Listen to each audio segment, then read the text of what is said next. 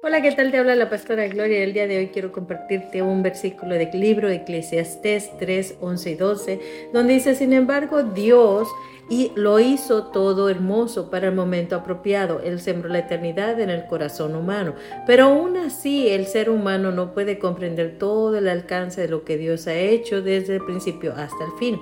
Así que llegué, llegué a la conclusión de que no hay nada mejor que alegrarse y disfrutar de la vida mientras podamos.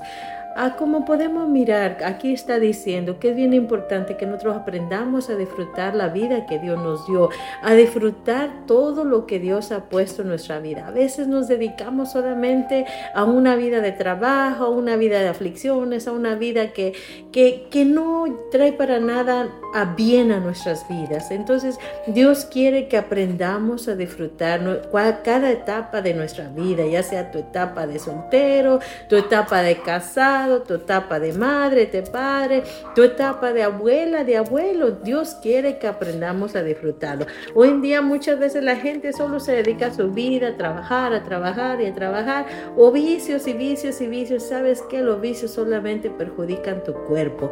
Cualquier tipo de vicio, incluso hasta la glotonería perjudica tu cuerpo. Entonces es bien importante que entiendas que Dios te dio la vida para disfrutarla no para que la eches a perder. Lo que hagas con tu vida es un regalo para Dios, que tú pongas y entregues tu vida a Dios, que tú cuides tu cuerpo, que tú evites todo tipo de vicio, que tú trabajes lo que es necesario trabajar y aprendas también a depender de Dios. Fíjate la palabra de Dios dice en el libro en el libro de los Salmos 90, 12, dice, "Enséñanos a pensar cómo vivir para que nuestra mente se llene de sabiduría." Quiero decirte que solo una persona sabia aprende a disfrutar cada etapa de su vida.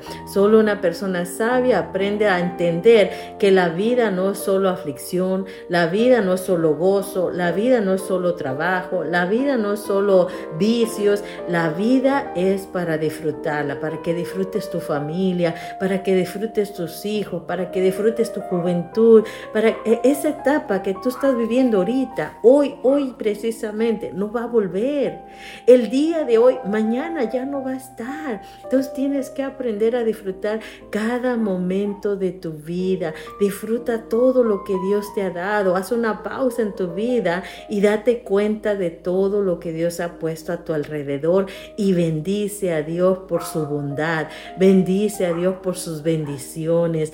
Así que yo hoy te recuerdo, disfruta tu vida pero en el buen sentido de disfrutar tu vida poniéndola en las manos de Dios.